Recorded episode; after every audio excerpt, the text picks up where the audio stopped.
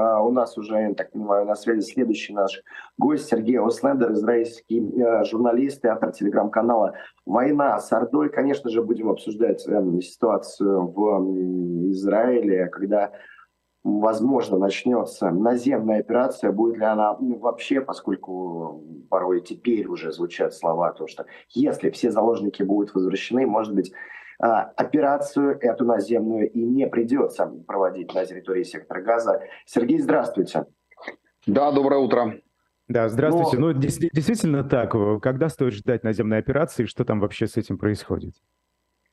Понятия не имею, когда ее стоит ждать, э, поскольку называются там разные факторы, да, что, собственно, вот типа, типа мешает ее проведению, там от экзотических вроде погоды до, там, я не знаю, там просьб американцев не проводить до того момента, пока не будут освобождены заложники, там, допустим, с э, иностранными паспортами, да, с другими гражданствами, в частности. Э, любые там утверждения о том, что она задерживается, откладывается, там, не знаю, переносится, на мой взгляд, не совсем верны, потому что армия готовится сейчас в данный момент, да, армия провела самую массовую мобилизацию резервистов в своей истории, там обнаружились кое-какие проблемы там с их обеспечением, даже снаряжением, как это вот сейчас не странно прозвучит, Э, многие люди пришли из резерва, давно не бывавшие на резервистских сборах. Там очень много добровольцев или людей, которые выслужили сроки пребывания в резерве. Короче, им нужно подготовиться. Это во-первых. Во-вторых, э, нужно менять планы оперативные, потому что планы-то всегда были относительно наземной операции в Газе, но без учета, допустим, фактора заложников. Опять же, вопрос, будут его учитывать при проведении операции, не будут. Короче, в общем, нужно время. Поэтому армия готовится, но Опять же, нужно понимать, что там что на севере, что на юге уже развернуты эти все группировки наши э, военные как бы в беспрецедентном абсолютно количестве, и долго их держать в таком состоянии нельзя. Это, ну, это и, и с психологической точки вредно, да, порождает так называемый синдром невыстреленного патрона, когда армия готова вот к наступлению, но не наступает. И это вот очень плохо отражается на ее готовности, в частности. И э, кроме этого, экономически это очень тяжело. Да? 350 тысяч мужиков, самый такой креативный класс, налогоплательщики, э, рабочие сотрудники и так далее, сейчас все находятся в армии. Они ничего не производят, они только потребляют. Это для экономики израильской такой очень сильный удар. Так что посмотрим, э, пока вот э, все это выглядит ну, так, что как будто бы она задерживается, но я вот сторонник версии, что не задерживается, что просто ждут, когда все переменные сойдутся в одну точку. Названы, в принципе, были два условия, при которых она не состоится. Это Хамас немедленно, без всяких условий, освобождает всех заложников, что ну, крайне маловероятно, скажем так. И Хамас сдается, то есть они складывают оружие и сдаются, капитулируют что просто абсолютно невероятно, на мой взгляд, опять же. Так что, поскольку оба этих условия выполнены не будут, а Хамас сейчас активно эксплуатирует вот этот фактор заложников и ведет с нами такую вот войну нервов, психологическую войну, если хотите, да, вот вчера, ну, я там сидел в эфире на работе, и прям вся эта история драматическая развивалась у нас на глазах. То стали говорить, что освободят 50 человек, что вот-вот уже прям скоро освободят. Потом сказали, что освободят двух. Вот освободили двух, но без иностранных паспортов, пожилых женщин. Их мужья остались в Газе. И, в общем, в эту игру, да, давайте мы освободим еще двух, а вы за это вот еще на неделю перенесете начало наземной операции, учитывая количество заложников, абсолютно беспрецедентное, да, по армейским данным 222 на данную секунду в эту игру можно лет пять играть примерно. Поэтому, как, как я это себе вижу, наземная операция все-таки будет. Я читал, а, наоборот, да. мнение, что здесь э, паузы выигрывает, наоборот, Израиль, поскольку э, да, на его стороне фактор случайный, ну, то есть э, Хамас не знает, когда будет нанесен удар и когда эта операция э, начнется, ну, то есть э, внезапность и э, плюс возможность наносить, опять же, сейчас э, удары по тем объектам, которые находятся в секторе газа. Э, за сутки 400 да, было нанесено ударов. И такая картина ежедневно ведь сотни ударов по объектам в секторе газа. Да-да, совершенно верно. То есть армия использует это время, в том числе и для того, чтобы вот подготовить, что ли, театр боевых действий, да, уничтожает там эту всю инфраструктуру террористическую, там, не знаю, штабы, командные пункты. Любое высотное здание в Газе, да, любое высотное здание, это либо пункт наблюдения, либо командный пункт. Я там просто бывал когда-то еще, бытность иностранным корреспондентом, я это видел своими глазами.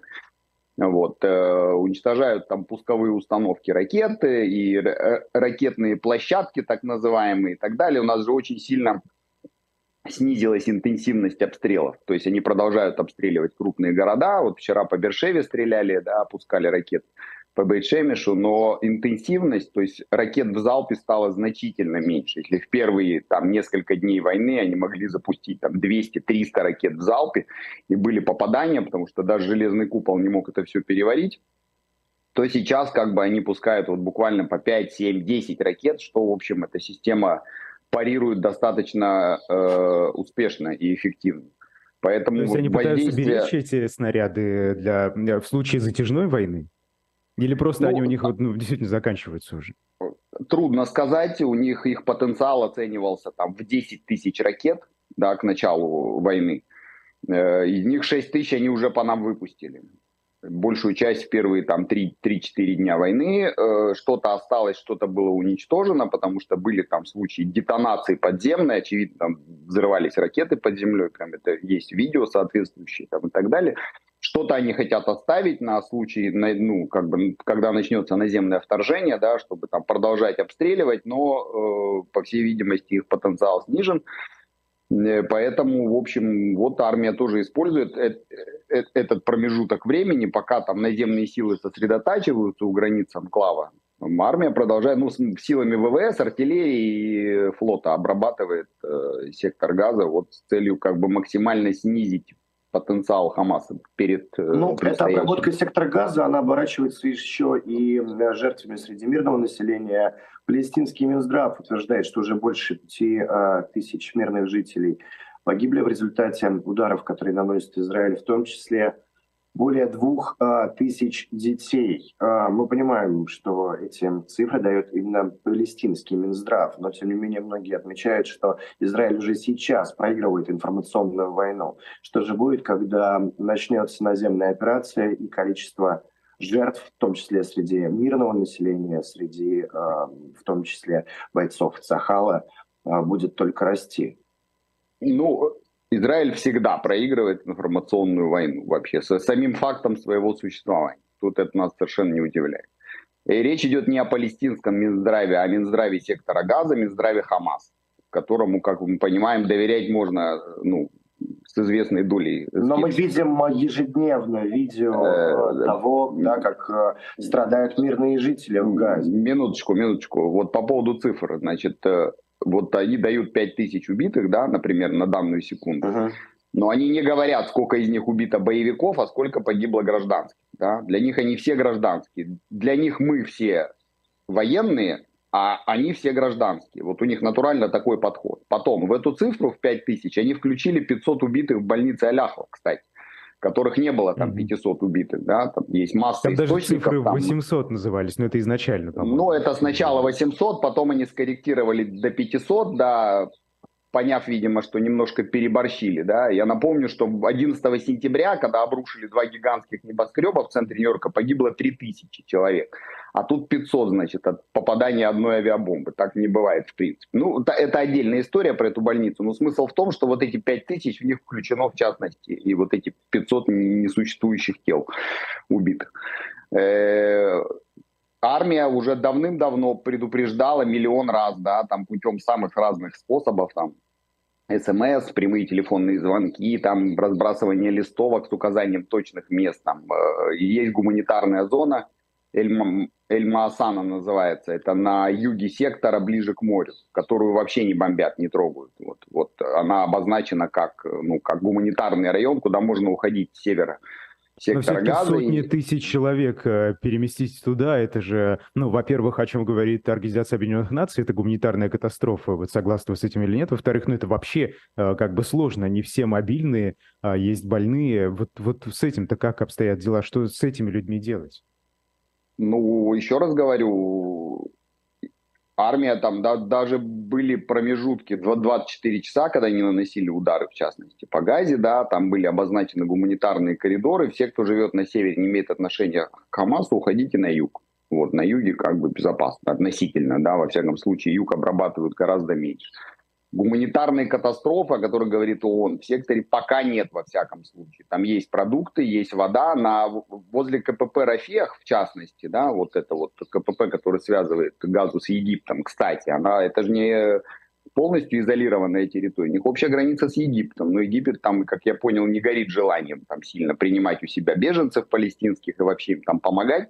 Так вот, там хранится миллион литров э, дизельного топлива. Там есть такие ну, топливохранилища. Израиль их не бомбил. Пожалуйста, используйте. Но вот что-то как-то вот говорят о том, что дайте нам топливо и так далее, что топливо нужно Хамасу в данном случае. Вот. Пока пропускают туда гуманитарные грузы, но нет топлива. Медикаменты, продовольствие, воду. Вода в сектор поступает, потому что Израиль обеспечивал 10% воды пресной, которая поступала в газу. Остальное они вот получали сами.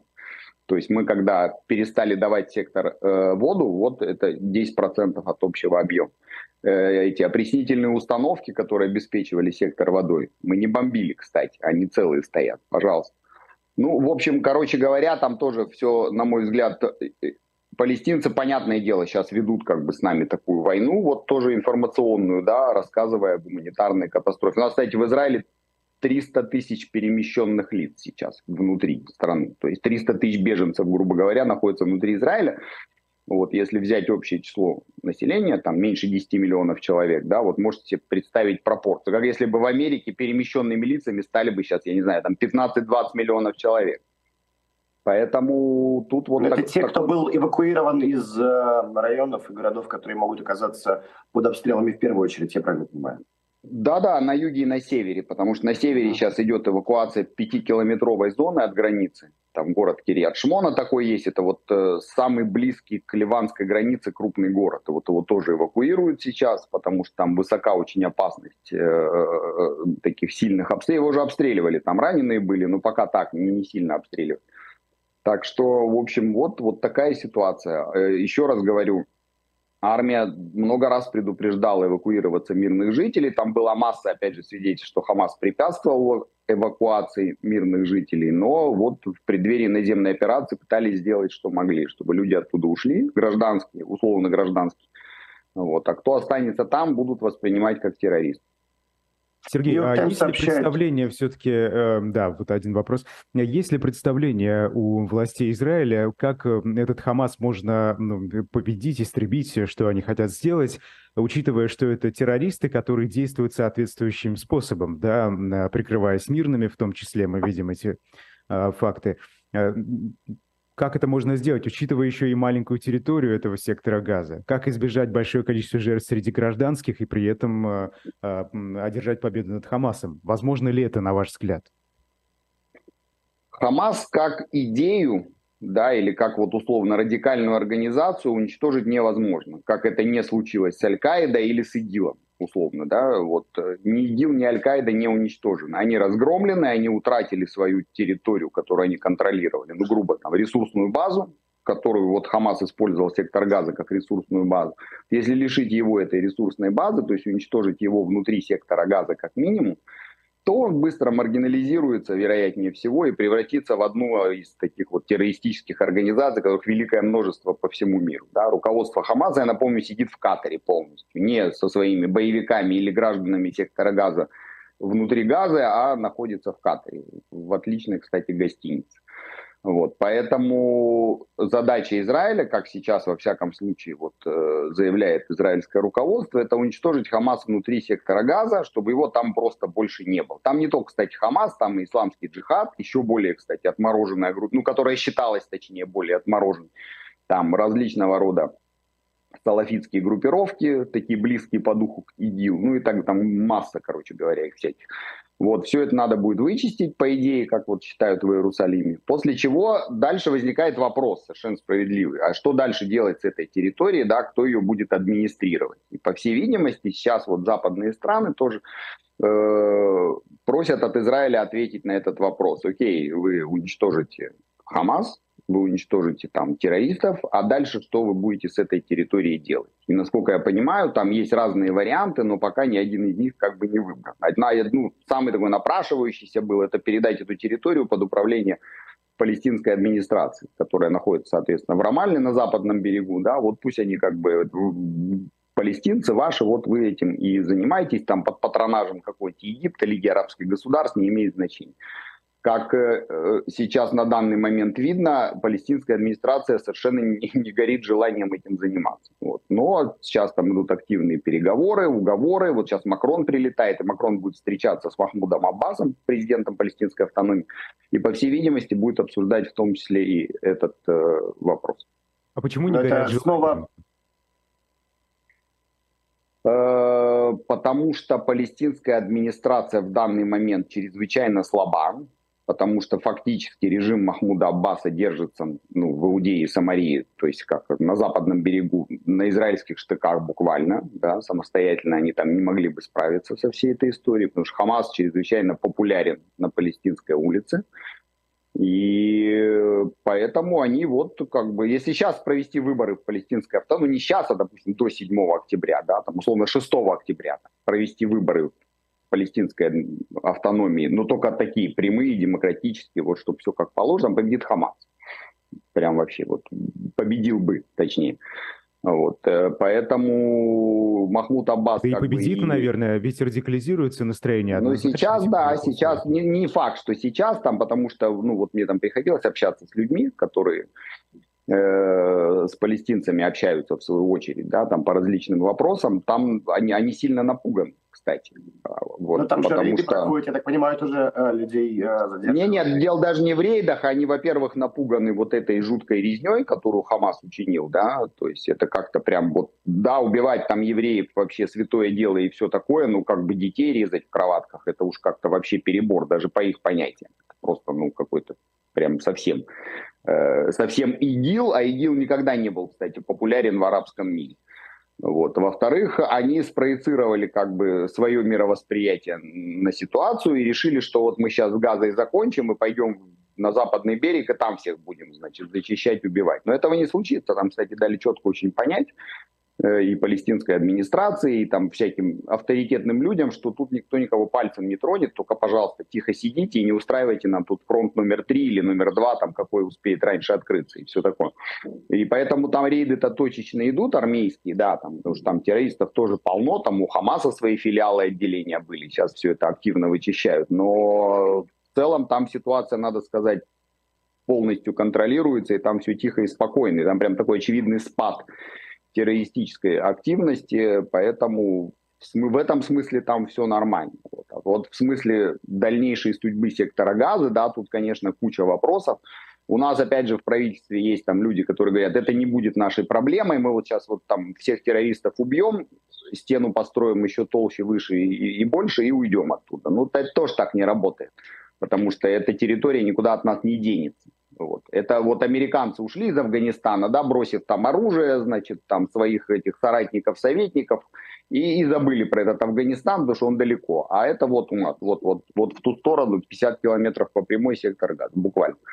И поэтому нам придется с этим что-то решать, но опять же, есть там определенная надежда, что и Запад таки предпринимает активные усилия, чтобы придумать решение, вот кто же все-таки, как будет администрировать эту территорию. Потому что если там оставить вакуум, вот как было, собственно, да, когда мы в 2005 году ушли в э, результате одностороннего размежевания, то вакуум этот моментально заполняется, что чем-нибудь таким, да еще может пострашнее Хамас. Хотя казалось бы, что может быть страшнее Хамас. Сроки этой операции, сколько это будет происходить? Министр обороны говорил до трех месяцев. А, почему так долго? А, мы помним другие наземные операции Израиля. Это обычно было несколько дней. Почему здесь несколько месяцев? Потому что речь идет о полной зачистке сектора газа. Вот, то есть он нужно будет найти всех вплоть до последнего боевика с зеленой повязкой на голове. Поэтому это, займет много времени. Ну как это возможно? Это, это не регулярная армия, не профессиональная армия какой-то страны, это же террористическая группировка. То есть что, что значит ну, до последнего? Как, ну, как нет, такая задача ставится. Я, я не знаю, как это будут проверять, да, это, это трудно сказать. э, но чтобы Хамас полностью лишился своего вот боевого потенциала. Понятно, что какая-то часть из них там попробует смешаться с мирными жителями, этот вариант тоже как бы учитывается. Они готовились к этой войне 9 лет. Вот с 2014 года, когда завершилась операция «Несокрушимая скала», и израильская армия из Газа вышла, они начали готовиться к следующей войне. Вот. Под Газой есть второй город Газа, да, подземный, буквально. То есть там протяженность тоннелей Хамаса под Газой, там бункеров, подземных ходов и так далее оценивается там 500 километров. Московское метро, если я не, не ошибаюсь, 560 или 580, подземная часть. То есть вот сопоставим буквально. И это не то, чтобы такой лаз, в котором там как крот ползет боевик. Нет, это вот и мне приходилось эти туннели видеть. Вот во время операции, когда военные, один из них захватили и вот показывали журналистам. Там два человека вот в полный рост могут идти вот так. Вот. Там есть туннели с залеганием 30 и, и даже в 70 метров вот такой вот глубины. То есть это уже не достанешь никаким обычным боеприпасом, это нужны противобункерные бомбы. И вот придется это все искать, взрывать, заваливать, засыпать там и так далее.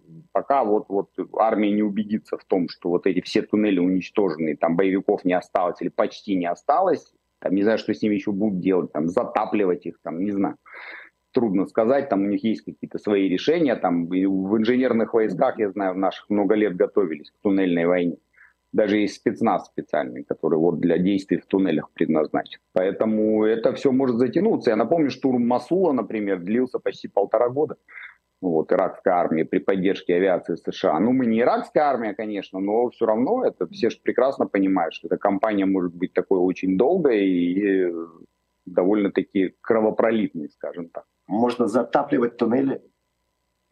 Просто теоретически можно, ну, теоретически можно, там же море рядом, Газа же на берегу моря находится. Опять же вопрос, где там заложники находятся, не находятся ли они в этих же туннелях, да, которые э, будут затапливать. Там масса переменных и очень все сложно выглядит, поэтому тут, э, опять же, никто и не как бы умные люди говорят, не подгоняйте армию, пусть она спокойно занимается, готовится, там разрабатывает планы, потом, когда зайдет, вот и все. Понятно, что когда армия зайдет, то начнется сразу давление очень сильное да, на Израиль снаружи, и э, с ростом потерь военных начнется давление изнутри. Вот как это было в 2014 году, когда началась война, начали погибать израильские военные, и сразу начало нарастать внутреннее давление на то, что давайте эту историю сворачивать, но э, тогда болевой порог у израильского общества был довольно низкий в этом отношении, что уже много но сейчас уже есть воевали. Э, внутреннее давление, я так понимаю, родственники а, людей, э, которые находятся в плену, они э, зачастую тоже говорят, эм, почему сразу бомбите, почему не провели переговоры, почему не попробовали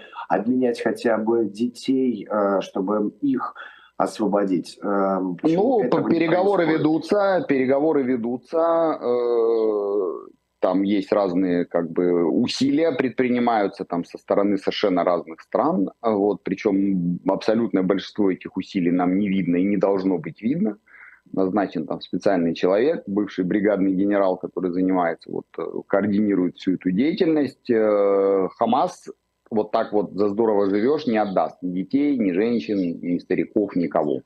Это у Хамаса сейчас вот самый ценный актив. Это вот 222 заложника. Да, еще Но ну, я так понимаю, что Израилю тоже есть на что меняться. Вот у нас вчера в эфире Максим Шевченко достаточно так э, э, яро напоминал о том, что в тюрьмах Израиля находятся тоже э, сотни, если не тысячи э,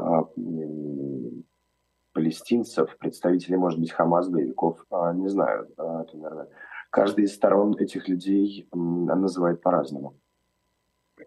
Да, террористы с кровью на руках, вот так мы их называем. Э, люди, которые были осуждены либо за убийство, либо за преступления в области безопасности, подготовка, планирование терактов. Так вот, э, если бы сейчас Хамас предложил «меняем всех на всех», Израиль бы отдал. Там порядка пяти с половиной тысяч заключенных находятся в наших тюрьмах вот, имеющих отношение к Хамасу и не только там к различным другим организациям, но тем не менее. Согласились бы не глядя, вообще не глядя. То есть вот давайте все, всех на всех меняем, но еще раз говорю, Хамасу это совершенно сейчас не нужно. Хамаса в руках сейчас находится такой козырь, которого у него не было вообще никогда в жизни. Поэтому они вот так за здорово живешь, с ним не расстанутся. И... Сергей, а понятно ли, в каком состоянии эти заложники? Вот уже э, несколько человек э, были возвращены, то есть можно ли примерно хотя бы сказать, что там с ними происходит? Да в том-то вся и штука, что непонятно. Там самому младшему 9 месяцев ребенок, который попал к ним. Как вот его состояние оценишь, если его физически не увидишь? Они, понятно, сейчас отпускают тех, которые в нормальном состоянии. Вот маму с дочкой отпустили, а вчера двух пожилых женщин, да, которые нормально выглядят, в нормальном состоянии, да, показать, что с ними все в порядке. Ну, там многие попали к ним ранеными, там, контуженными, вот, э, маленькие дети, там, старики с тяжелыми заболеваниями, там, всякими хроническими, которые требуют приема там, специфических лекарств всяких и так далее. Поэтому оценить их состояние совершенно невозможно. На данный момент вот они отпустили четверых раз и опубликовали одно видео с девушкой-заложницей. Это было вот спустя где-то, наверное, ну, неделю-две э, после начала войны. Не две, ну где-то неделю после начала войны. Там девушка, она израильтянка с французским тоже гражданством. Она была ранена, у нее там видно было перебитую руку и шина наложена такая характерная. Но как потом выяснили в результате там, исследований, метаданных и прочее, видео было записано за 6 дней до того, как его опубликовали. То есть какова ее судьба на данный момент совершенно непонятно. Вот что, собственно, мы имеем. Мы имеем четверых освобожденных заложников, четыре женщины, и одно видео с девушкой. Все, вот буквально все. Вас в чате спрашивают, один из главных вопросов, э, мне кажется, э, вот эта война, она будет между только Израилем и Хамас, или в ней появятся какие-то другие э, очень важные, мне кажется, действующие лица и организации? Какая ситуация сейчас на границе с Ливаном? Что Хизбалла?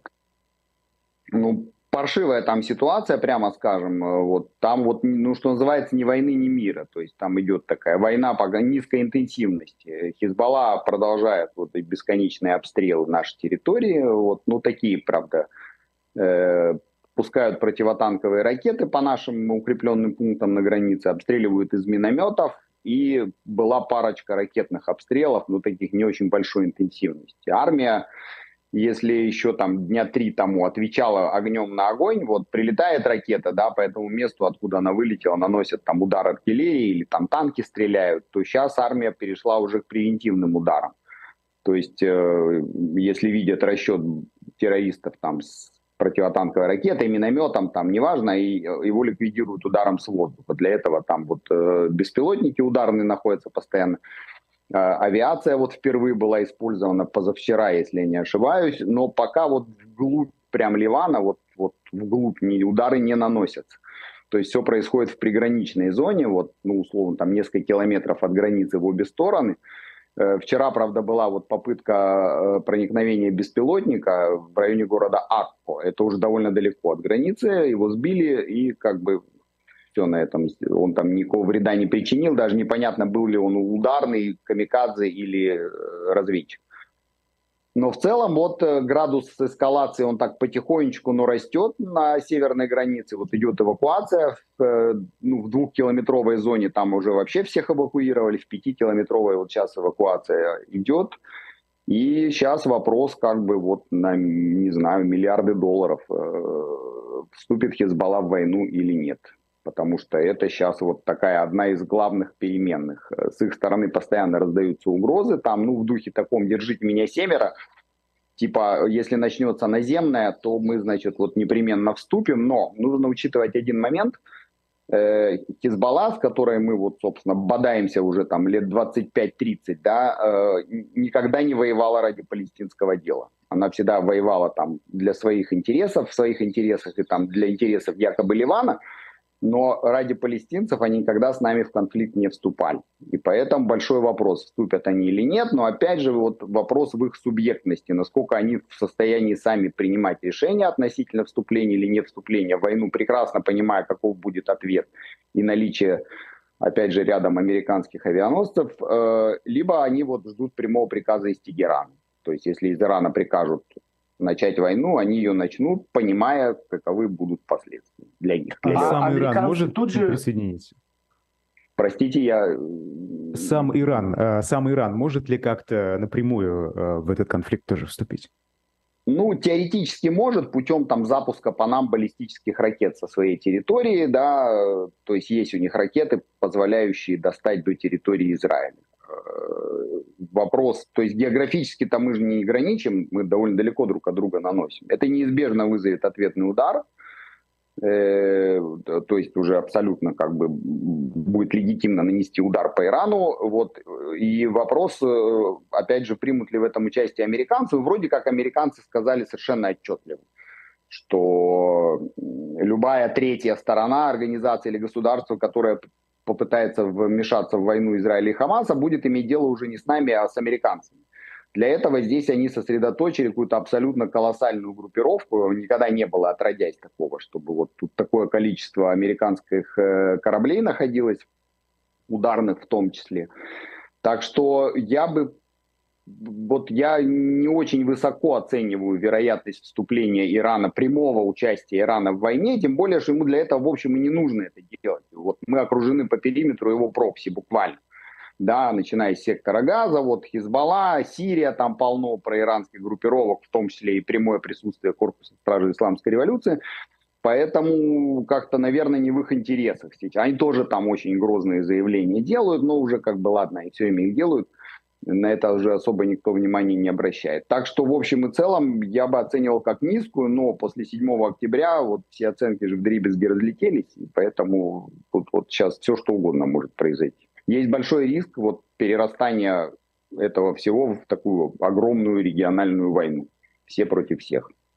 Просто интересно, американцы, когда вот они э, вписываются, какой у них э, порог? Это что должно произойти? И вот э, они начинают непосредственно участвовать в боевых действиях. Особенно, я так понимаю, что на их базы тоже в регионе совершаются нападения.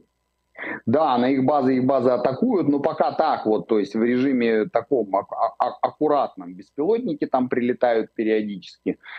Вот, потом была вот эта ракетная атака со стороны Йемена, вроде как она была направлена по нам, да, но вот на пути этих ракет оказался американский эсминец, который все там позбивал.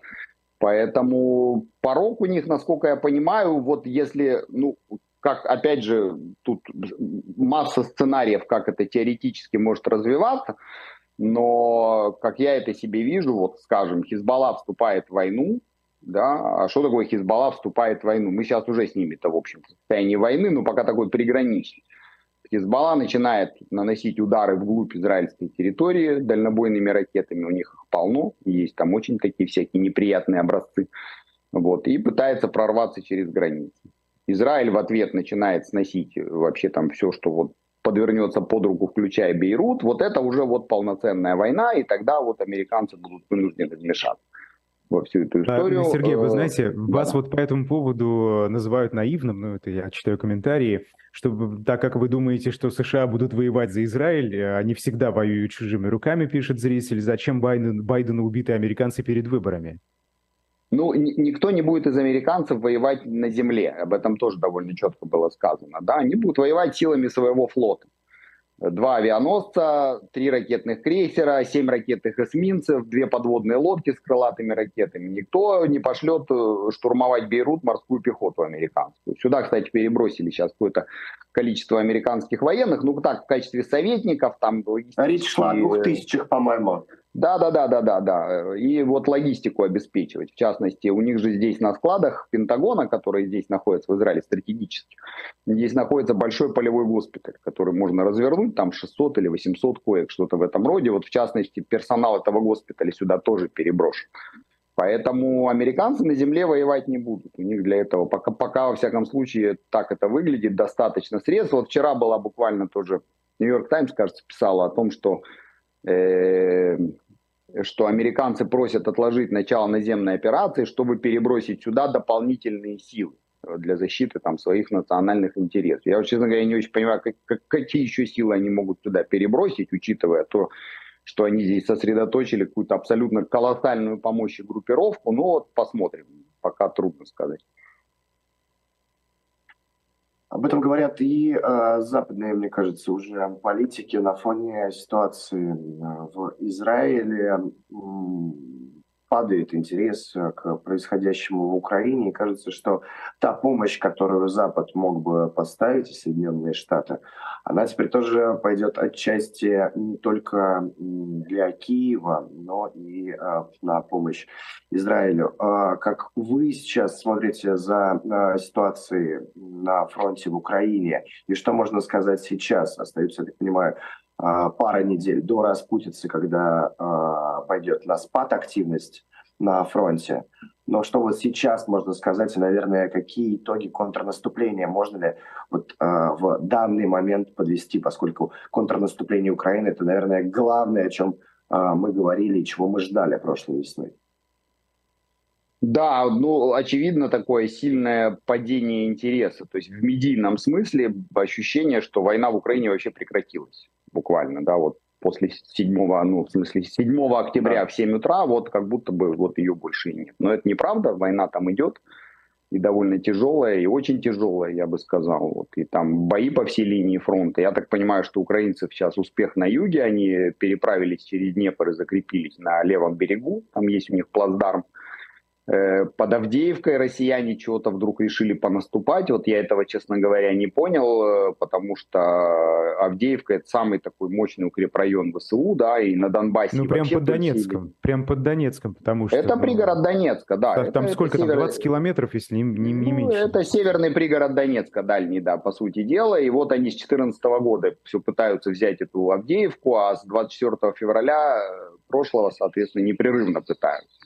И вот они чего-то там решили наступать, понесли какие-то совершенно чудовищные потери и в технике, и в живой силе, и, и путем вот как бы, в смысле, ценой таких диких потерь захватили какой-то терекон. Ну, кучу шлака, по сути, да, которая там валяется. Поэтому вот, вот, честно говоря, совершенно непонятно, зачем это все делать. Ну, окей, у них там свои соображения. Вот на севере, я так понимаю, Купинск, Лиман, там тоже такая ситуация напряженная, но украинцы там уже давно перешли к обороне, и там местность такая крайне неподходящая для наступления, поэтому они там особых прорывов не ждут. Максимум, самый максимум, самое, что ужасное может случиться, это украинцам придется отойти за реку Оскол, и на ее таком высоком правом берегу обороняться. Да? То есть это ну, как бы, дает там очевидные преимущества и водная преграда, и перепад в высоте. Так что, а в целом на юге, вот имеется в виду район вот Запорожья там и так далее, там э, украинцы продолжают наступать, но продвижение, конечно, там минимальное, и вообще складывается вот ощущение такого, как сказать, э, стратегического э, тупика на фронте. То есть ни у одной из сторон нет вот как бы сил совершить какой-то решительный прорыв, поэтому украинцы, по всей видимости, сейчас будут потихонечку это дело заканчивать.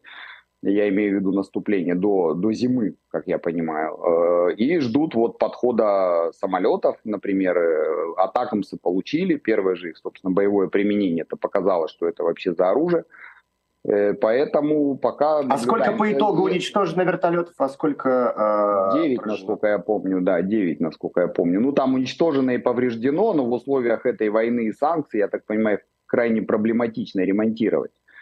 Потому что, ну, Атакамс просто накрыл кассетами весь аэродром буквально. Вот что это за оружие, абсолютно такое вообще ужасное, да, и, э, ну, ужасное для россиян, разумеется.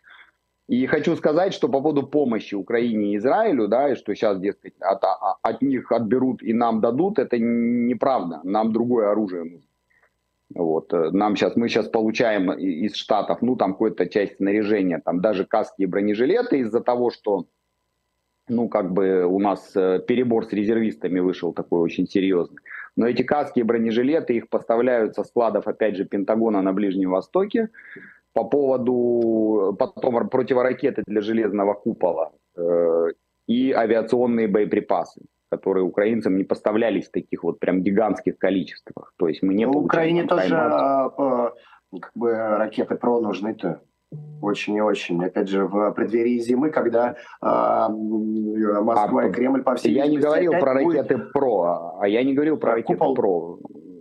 Нет, железный купол, да, но у украинцев нет железного купола, поэтому эти ракеты как бы им незачем совершенно. Вот. А что касается снарядов 155 миллиметровых, которых заговорили, это снаряды с тех, все, тех же складов, которые здесь находятся, из которых, кстати, украинцы получили 300 тысяч снарядов. Там хранился миллион штук, 300 тысяч отдали в Украину, 700 тысяч лежали здесь по-прежнему. И американцы разрешили нам из этих складов получать снаряды в случае необходимости, опять же. Если начнется наземная операция, будет там истощение наших собственных запасов, вот можно будет их пополнить оттуда. А, вчера читал материал аналитика, а, который отмечал, что на самом деле Россия очень многому за это время научилась, и что интересно, какая из сторон выйдет после этого зимнего периода и с чем. Ведь э, Кремль, Москва, российская армия, они вот тот снарядный голод, о котором еще так любил кричать Пригожин, они его пытаются все-таки э, каким-то образом ликвидировать. Я так понимаю, что огромное количество снарядов под э, 155 миллиметровых да, э, должно быть поставлено из Северной Кореи. Но опять же, сколько э, теперь из бюджета будет тратится денег э, на войну, э, столько не тратилось, мне кажется, со времен э, Холодной войны Советского Союза. Ну, в общем, э, здесь тоже идет определенное наращивание, плюс э, пройдут э, достаточно скоро в России выборы, это развяжет руки для очередной новой мобилизации, значит, снова можно будет фронт, чисто теоретически я рассуждаю, э, просто завалить людьми, э, как это уже происходило а, про мясные штурмы, ну вот в том числе под Авдеевкой а, упоминали и вы совсем недавно. Э, так, по поводу... Вопрос в том, а, кто из, какая, какая из сторон с чем может выйти после зимы. И не будет ли Россия, наоборот, а, а, гораздо более, опять же, готова к новой схватке, накопив жирок и набрав новые силы. Ну, это будет зависеть от того, как пойдет зимняя кампания, да, там период распутится, он же не, не вечный, он полтора-два месяца, и он закончится, и украинцы, в общем, там как бы анонсируют какие-то действия зимой. Поэтому украинцам тоже нужно будет наращивать свою группировку на фронте, понятное дело. Э, уже сейчас, вот буквально последние полтора-два месяца, Украинская артиллерия выпускает больше снарядов, чем российская, кстати. Вот они впервые достигли даже не паритета, а превосходства. Э, что касается поставок из Северной Кореи, там не очень понятно, но они будут, я в этом совершенно уверен. Уже, насколько я знаю, есть там боеприпасы, уже встречаются северокорейские. Вот. И украинцы сейчас ждут самолеты. Вот, то есть появление F-16, э, опять же, зависит от того, в каком количестве, может там сильно ситуацию поменять да, в небе, а, соответственно, и на земле. Поэтому ну, за этими вещами нужно наблюдать. Пока в России никакой мобилизации не наблюдается, пока это все вот происходит путем заманивания там различного рода добровольцев и э, вербовки там зэков в колониях. Вот я буквально вчера общался там с товарищем в Украине, воюет. Вот он говорил, что последнее, что он видел из экзотического, это пулеметная рота, которую прислали на фронт с Итурупа. Это Курильские острова, соответственно. Вот. То есть э, уже с Курил людей выгребли и Ну, а уже, уже давно, в... уже давно. Да. Там еще, вот. еще уже как минимум год оттуда назад э, первых отправили а, как нам сообщают э, разные, в том числе западные СМИ, японские в том числе СМИ, да, об этом писали много раз. Вот скажите, у меня есть еще вопрос, э, он касается и Украины, и Израиля. Он, наверное, прозвучит как-то цинично, что ли, да, не особо красиво. Но вот что для Евросоюза и Соединенных Штатов, что сейчас важнее? А, конфликт в Украине или конфликт в Израиле? Вот как э, э, именно здесь они оценивают, на ваш взгляд? Ну да, это такой вопрос из разряда, кого ты любишь больше, папу или маму. Ну, просто мы видим, вот недавно э, Байден запросил 100, э, 100, больше 100 миллиардов э, долларов помощи у Конгресса, да, из них 61, по-моему, это Украине. И да, небольшая Украине. часть Израиля. То есть Украине... 14.3, да. Ну, да. нам и не нужно столько денег, да. Деньги же мало, получить их надо освоить еще, к тому же, да. Куда нам тут осваивать? Мы страна маленькая и так далее военную помощь мы получаем от американцев, поэтому трудно сказать. Вроде как из слов того же, для Евросоюза очевидно, что важнее война в Украине, потому что она происходит пределах, собственно, Евросоюза, да, и количество беженцев из Украины в Евросоюзе там, ну, гигантское абсолютно. Вот. Для американской администрации тоже вот трудно сказать. С одной стороны, э, они активно поддерживают Украину, с другой стороны, Израиль как бы главный стратегический союзник в регионе, который для них всегда представлял очень большой интерес, прямо скажем, да, Ближний Восток, нефть, там все дела. Поэтому тут вот как-то мне вот трудно оценить, э, что для них в приоритете, но Байден вроде четко сказал, мы в состоянии потянуть и ту помощь, и ту помощь, и при этом обеспечить свою обороноспособность. Так что посмотрим. Я хочу отметить, это вот новость э, от, э, я, если не ошибаюсь, вчерашнего дня, да, действительно цитирую Потас. А, верховный представитель ЕС по иностранным делам и политике безопасности Жозеп Барель обратил внимание журналистов, что они сами не задали ему ни одного вопроса по Украине перед встречей а, глав МИД Евросоюза. Но это тоже, наверное, такой э, важный и очень тревожный показатель. И сам Барель даже, мне кажется, это замечает и видит. Да, наверное, я же говорю, в медийном смысле э, война в Украине, то есть отошла буквально, что там, на пятый план, наверное, даже не на третий.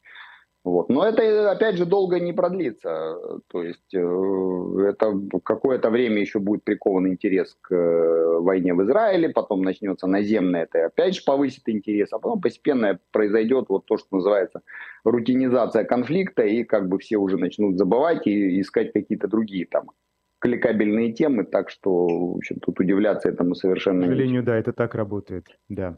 А, еще одна новость, которую я хотел бы, чтобы вы а, прокомментировали. Министерство обороны начало Российской Федерации, имею в виду, вербовать женщин в отряды снайперов и операторов дронов. Об этом сообщают важные истории. Их э, зовут на контракт в ЧВК «Редут». Это структура получила развитие, особенно после мятежа Пригожина. Ей руководит седой Трошев, да, так зовут mm-hmm. этого наемника, который mm-hmm.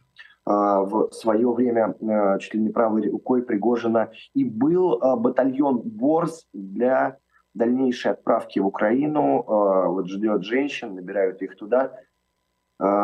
Ну, в украинской армии женщин мы видели, и об их э, героизме тоже достаточно много было и сюжетов, которые выпускали.